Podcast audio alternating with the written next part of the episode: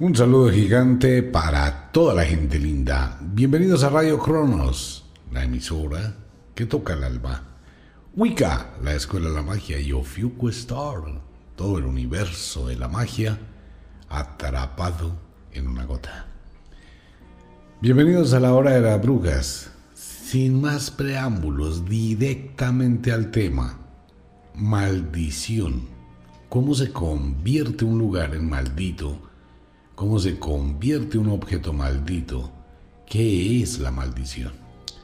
Aunque hemos tocado muchísimas veces el tema, el tema es muy, muy, muy profundo. Tiene muchísimas variantes, muchísimas influencias y es un tema de nunca acabar. Ocurre que la maldición es en sí una energía irradiada en un momento de altísima intensidad mental y esa energía queda plasmada. Llámese ira, rabia, resentimiento, odio, violencia. Es una congoja que se acumula, se libera en un impacto y esa energía toma forma. Si bien existe hoy los comentarios, por ejemplo, la creación de los tulpas, que es real, no es un invento ni es una leyenda, Crear un tulpa mentalmente es crear otro ser, una proyección de uno que es un peligro gravísimo. Porque el tulpa o la creación mental o el ectoplasma que se crea con la mente tiene conciencia propia y siempre va a terminar atacando a su creador. Esto lo han realizado algunos monjes en la antigüedad y aún ahora hay personas que crean tulpas Mire, un tulpa lo crea un niño, una niña, cuando está jugando con su muñeco, con el osito de peluche, que es cuando les da vida a esos muñecos que tienen movimiento, y esto no es simplemente una leyenda urbana. Todos los papás, mamás que puedan colocarle una cámara de video en la habitación, en el cuarto de sus niños, si tienen un muñeco muy especial con el que llevan mucho tiempo, termina el muñeco teniendo vida, porque es una especie de tulpa. El niño genera esa imagen mental, genera ese ectoplasma y le da vida. ¿Cuál es el problema? Que los ectoplasmas creados por la mente o los tulpas, en la conciencia que van adquiriendo no conocen del bien ni del mal. Terminan atacando, haciéndole daño a su creador. Esto es una historia que viene desde la antigüedad del famoso golem. El golem es una creación de arcilla y hay pruebas de que esto ha existido. Por algún conjuro, algún ritual es lo mismo, básicamente es una creación, un ectoplasma que se le impone, igual que los muñecos que se mueven en las habitaciones, se le daba vida a un muñeco de barro, el golem, y se le escribía en la frente la palabra Emet que esto significa estoy vivo.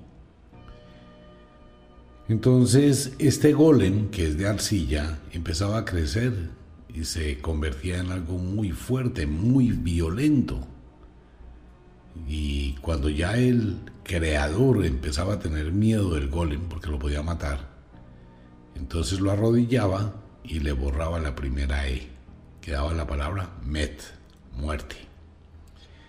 De ahí se desprendió una cantidad de historias que tienen muchísimo que ver con la realidad en el mundo de las brujas, que es el famoso fetiche de barro que fue utilizado originalmente en África y posteriormente en el norte de Europa y posteriormente en muchos lugares de Sudamérica, el famoso fetiche de arcilla. Es un muñeco hecho de barro requiere hacerlo en una fase de luna especial, en un momento especial, con arcilla virgen. ¿Qué es la arcilla virgen? La arcilla virgen es aquella que no ha sido pisada ni tocada por el humano. Entonces cuando se hace una excavación en una montaña y empieza a aparecer la arcilla que está adentro, la bruja, el mago, el aprendiz toma la arcilla y empieza a hacer la preparación de un mini golem, que es el muñeco de barro, al cual le va a imprimir una maldición. Y esa maldición va a ir bien para crear un muñeco, un fetiche o con la intención de causarle una maldición. No es un embrujo ni es una brujería. Es crearle una maldición a una persona. Sin necesidad de maldecirla directamente, sino a distancia. Y la persona, obviamente, quien manda hacer ese tipo de ritual, tiene que tener un sentimiento violentísimo de un daño muy fuerte, de una venganza muy intensa por la persona a la que le manda hacer una maldición de esas. Es gravísimo, porque una maldición va a generar un campo de energía alrededor de una persona, en un lugar, en un objeto, que va a impedir que siempre pueda fluir. Se muere, se marchita.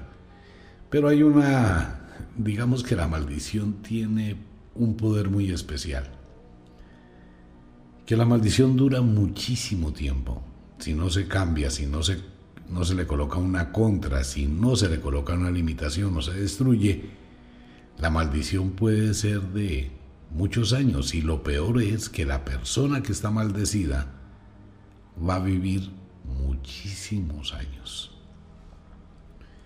Es tan antigua la maldición o este ritual muy conocido en la antigüedad que quienes escribieron la Biblia, la gente que escribió la Biblia, la Biblia no la escribió ningún dios ni nada, fue tomada de otras leyendas, de la cultura sumeria, de los hindúes, del Medio Oriente, fue una acumulación de historias. La historia de Caín, que no corresponde con el Génesis realmente. Miremos la historia de Caín. La historia de Caín es una maldición real de un ritual antiguo que se realizaba en África. Y de ahí nace, de ahí nace la información que fue tomada para la Biblia, ¿no? Sobre la maldición de Dios a Caín. Si Dios es un Dios de amor, de no sé qué más diablos, pura carreta, ¿no? Pues porque iba a maldecir a Caín. Es lo primero que hay en la Biblia, la maldición de Dios y donde dice que Caín será maldito y que quien lo mate siete veces más maldito. Por eso dicen que Caín nunca murió, sino quedó eternamente vagando en el mundo y es el único inmortal que existe porque la maldición no lo deja morir, con el ánimo de que sufra constantemente deseando la muerte. Pero el origen es el mismo golem, el mismo fetiche. De hecho, Adán es la representación del mismo golem, de la misma historia. La creación de un muñeco de arcilla o de barro, eso lo encuentra usted en absolutamente todas las culturas del mundo. Encuentra usted la misma versión. Igual en los sumerios, en el Popol Vuh, que es la leyenda del quiché centroamericana. Tiene el mismo principio. Entonces la maldición es una fuerte energía irradiada por una ira totalmente descontrolada. Digamos que dentro del ámbito de la magia existen las versiones de la justicia y la venganza. Y la maldición tiene que ver con la justicia y con la venganza. Nadie puede maldecir a una persona o un objeto o un lugar al cual no odie. Es el otro extremo del amor, pero es un extremo salvaje, destructivo. ¿Cuándo funciona eso? Cuando alguien ha causado un daño muy grande, imposible de soportar para una persona. Son daños que rompen o fracturan el alma. Mucha gente lo vive. El engaño de un hombre a una mujer, el engaño de una mujer a un hombre, el engaño de un hermano, de una hermana, del papá hacia los hijos, de los hijos hacia los papás, la persona que le hizo daño a una familia, que mató al esposo y queda la mujer sola con los hijos. Tiene que ser un dolor muy intenso para poder liberar esa energía. Cuando esa energía se libera, ni siquiera la persona que liberó esa energía puede quitar esa maldición. No puede, porque ese es un hechizo que no puede desbaratar quien lo hizo. ¿Se puede quitar una maldición? Sí, primero hay que mirar exactamente qué está pagando esa persona, qué fue lo que hizo esa persona, qué fue lo que sucedió en un lugar, qué ocurrió con un determinado objeto para que sea maldito. Y mirar cómo se contrarresta. Esa maldición tiene que ir a alguna parte, esa energía no se puede destruir. Que es lo que mucha gente dice equivocadamente, no, es que a mí me van a quitar la maldición a través de un cierre y a través de rituales. No, la maldición no se puede quitar. Fue una energía que se creó, igual que el golem. Para destruir el golem hay que borrarle la letra E y queda la letra Met, muerte, y el golem se desvanece. En la maldición no tenemos esas letras para quitarla, porque es un ente, es un tulpa. ¿Qué se hace? Hay que transferirlo, hay que encapsularlo. Por eso existen cajas malditas, botellas malditas, eh, cofres malditos. Por eso existe todo eso, como la caja de Pandora. ¿Por qué existe ese tipo de cosas? Porque es donde un mago, una bruja versado en las artes, y eso no es algo tan fácil de hacer, encapsula, encierra esa maldición. Haga de cuenta que es la misma versión de los genios de la cultura árabe, allá en la bellísima Bagdad, ya no existe.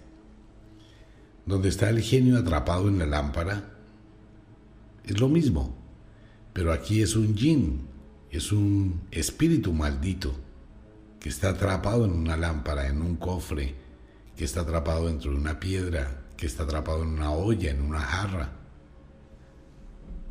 Que si existen los genios, sí, claro, existen los genios atrapados. El problema es que cuando usted libera un genio de esos, que le puede complacer deseos, el genio termina destruyendo a quien lo liberó y volver a atrapar ese genio dentro, colocar el genio dentro de la botella, se requiere de muchísima sabiduría y no desear absolutamente nada.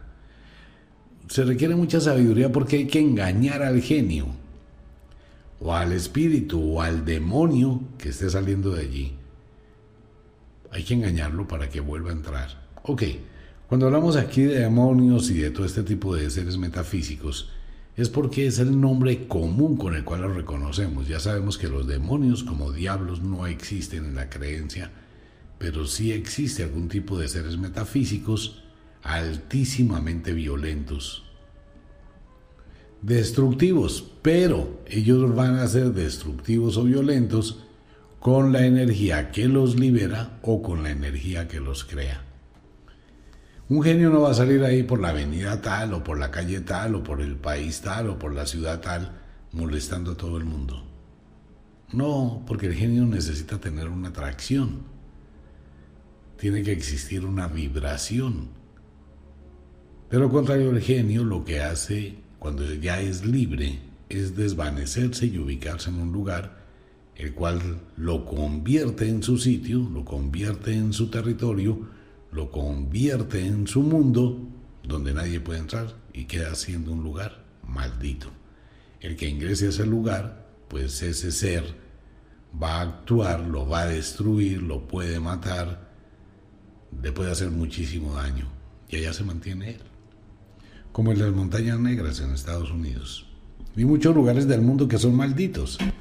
Ok, ¿cómo se vuelve un lugar maldito? Mire, una persona, vamos a suponer que se comete un asesinato y el asesinato se comete en una casa y ese asesinato está antecedido de un pánico y de una tortura. Digamos que entró el asesino, la persona está en la casa o las personas están en la casa, los amarra, empieza a hacer cosas malas delante de ellos, abusar de los hijos, de las hijas, y las personas empiezan a acumular esa energía de impotencia, de dolor, de sufrimiento.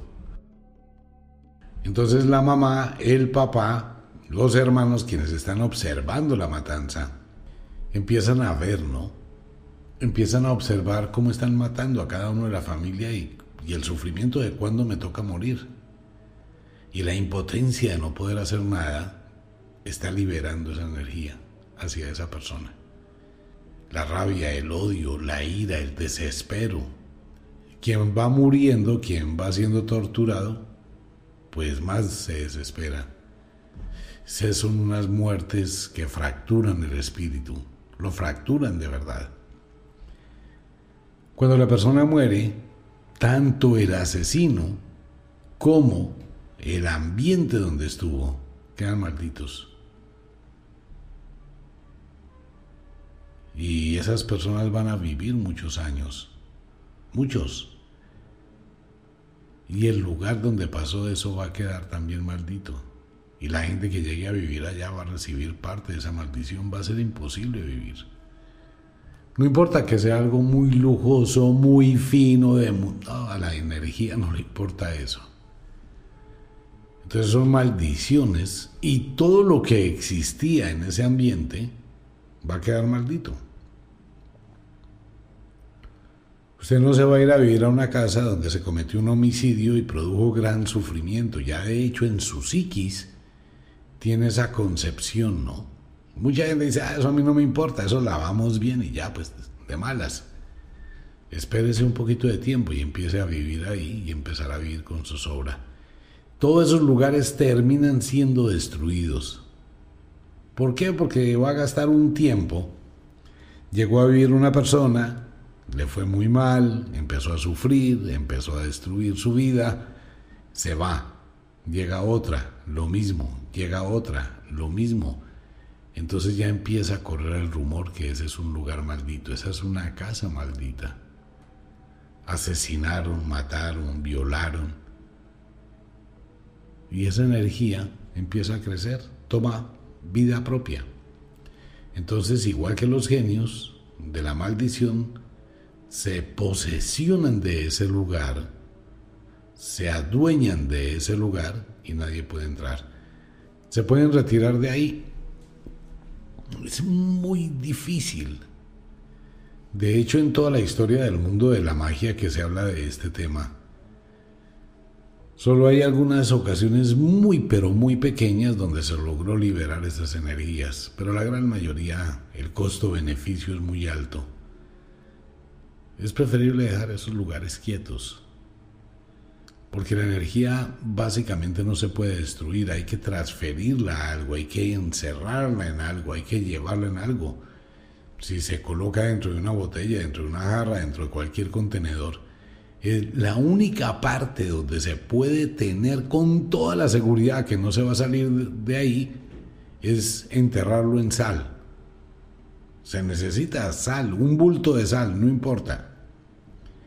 Se mete la caja, se mete la botella, se mete el recipiente donde se ha hecho que la energía entre, se mete en el centro de un bulto de sal, se lleva el bulto de sal, una montaña, un barranco, se abre un hueco grandísimo en la tierra, se sepulta el bulto de sal y encima se le echa tierra y queda ya sepultado. Si le llega a caer agua, pues la sal se disuelve, la absorbe la tierra y la botella queda ahí atrapada. Y si alguien la encuentra en un futuro o cuando la encuentra, pues va a liberar la energía. Eso es un tema muy complicado. Lugares malditos hay muchísimos. No importa que después se tumbe la casa y sobre la casa se construya un edificio bien bonito, último modelo. Por eso siempre la gente que va a comprar apartamentos es prudente que pregunte en el vecindario, averigüe por fotografías del pasado qué tipo de casa existía antes ahí. Porque los ingenieros, los arquitectos pueden comprar una casa grande, ¿no? Y vieja. Yo compro la casa, la tumbo, construyo un edificio de 10 pisos, 40 apartamentos, los vendo y la gente que llega a vivir ahí empieza a sufrir. ¿Usted no se ha dado cuenta de lo que hemos comentado varias veces en la radio? que usted de pronto transita por algunos sitios y hay edificios nuevos, recientes, de 5 o 4 años de construidos, donde usted mira una cantidad de letreros, se vende, se arrienda, se permuta, se cambia, se vende, se vende, se vende. Entonces uno dice, ¿cómo es posible que en este edificio tan recién la gente ya está vendiendo el apartamento, lo esté arrendando, se quiera ir? Claro, porque existe una energía extraña que están percibiendo, pero no se lo van a decir a usted. ¿Por qué? Porque la gente necesita desprenderse del problema. Desprenderse del apartamento en ocasiones es muy barato. A la gente no le importa, a la gente no le va a decir es que aquí pasa cosas, aquí asustan, aquí ocurren cosas raras. No porque si eso fuera así nadie lo compraría. Pero la gente que es codiciosa, pues obviamente allí encuentra qué hacer y después tarde se da cuenta que compró una maldición. Las maldiciones actúan y pueden quedar en un objeto muy simple Normalmente la bruja o el mago versado en las artes que sabe maldecir busca siempre objetos de valor que quien los reciba le sea muy difícil desprenderse de ello, como los famosos anillos de matrimonio. Esa es una representación lógica y real. Las mujeres se apegan mucho a esa vaina, por tradición, pero es maldito. Hay muchos anillos de matrimonio que llevan la desgracia a la vida de las mujeres y se convierten en anillos malditos. Collares malditos, cosas, objetos, espejos, frascos, cajas, casas, lugares, que son malditos. Y la energía que producen pues es una energía que fractura la vida de la persona. Ahora bien, mucha gente ha vivido la experiencia que de pronto la mamá, el papá, el esposo, la esposa, el novio, la novia los maldice. Pues sí, está de todas formas la intención, ¿no? De maldecir, pero de pronto no tenga la energía total del odio y de la rabia para crear ese tulpa, crear ese ser, crear esa entidad que llegue a hacer daño. Pero sin embargo, ya el solo acto de pensarlo, desearlo y pronunciarlo, termina creándole un problema a quien es el fruto de esa maldición. Por eso hay que tener mucho cuidado con ese tipo de pensamientos. La maldición es como una palabra, no se recoge después de que se pronuncia. Una mujer que le dice a su marido, mira, te voy a ser sincera, estuve con otro hombre. Puede que sea mentira, pero va a pronunciar, eso es el poder del verbo. La persona le dijo a su esposo, tuve sexo con otro hombre. Al minuto la mujer le dice al hombre, ay mi amor, era solo una broma, olvídate de lo que te dije. No, eso era mentira, eso era por molestarte. En serio, vaya, quítele eso de la cabeza al hombre. Así sea una broma, quítele eso de la cabeza. Trate de que él no siga pensando en eso, trate de que él no se imagine eso, trate de que él haga de cuenta que nunca escuchó nada. Jamás le podrá quitar eso de la cabeza. O el hombre que le dice a una mujer, sí, mira, te engañé con tu mejor amiga.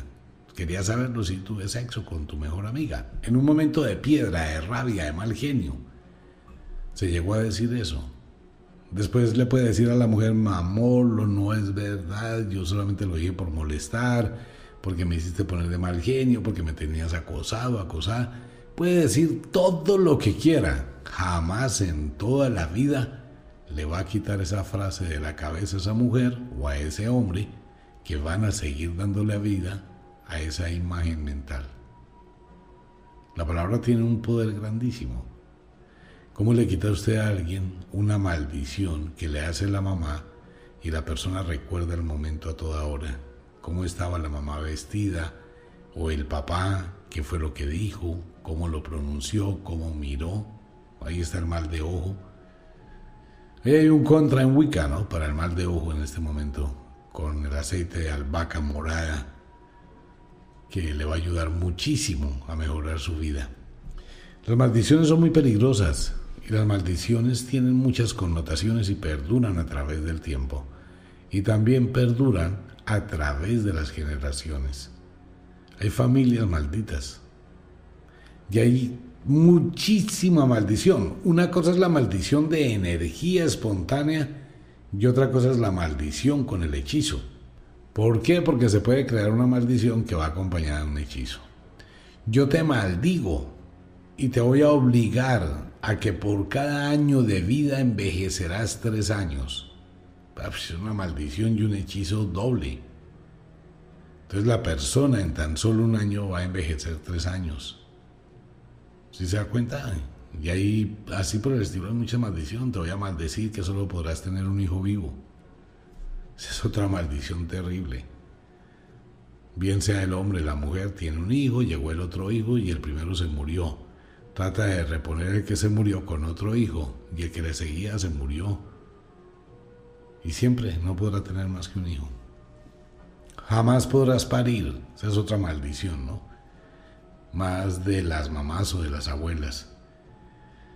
Entonces la mujer puede quedar embarazada mil veces, jamás podrás parir.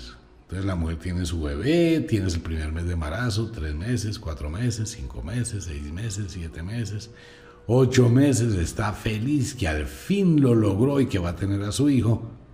Y su hijo se muere, faltándole un mes para nacer, un día para nacer o nace muerto.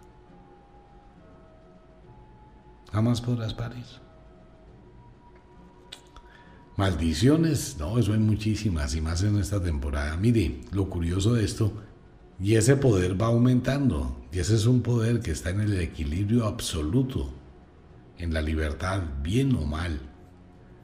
Y muchísima gente que se siente muy herida, que se siente mal, que se llena de resentimiento y de venganza, está recurriendo a las maldiciones. Por eso hoy más que nunca, empieza uno a encontrar personas que por más que luchan les va muy mal, por más que hacen cosas les va muy mal, por más que intentan luchar, salir adelante, trabajar, tienen unos frenos y unos bloqueos grandísimos.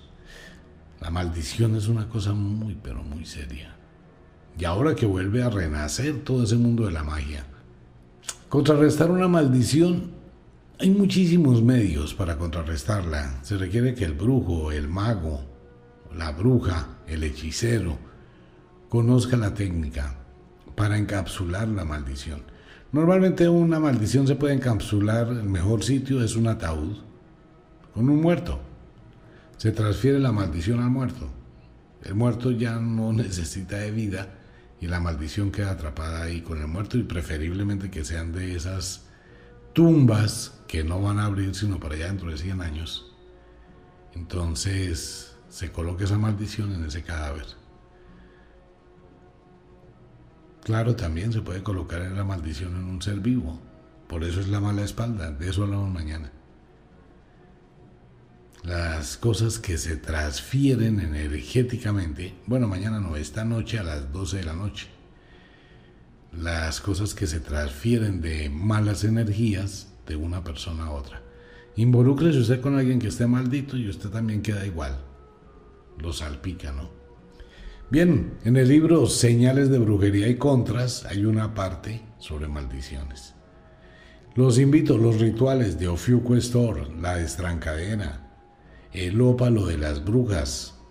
Los invito en Ofiuco y los invito también en Wicca, el aceite de albahaca morada y el talismán de protección del mal de ojo. Estamos en una temporada donde se deben utilizar. Como de costumbre, el inexorable reloj del tiempo que siempre marcha hacia atrás nos dice que nos vamos. No sin antes decirle que de verdad los queremos cantidades alarmantes, los amamos muchísimo, de verdad que sí. Les enviamos un abrazo francés, un beso azul, a dormir, a descansar, a entrar al mundo de los sueños. Si es de noche, deje la cocina arreglada, la ropa lista para mañana. Si es de día, trabaje, pero trabaje con inteligencia. Cualquier inquietud sobre el tema puede comunicarse a través de nuestras redes sociales y bueno, hay algún tipo de información. Un abrazo para todo el mundo, nos vemos.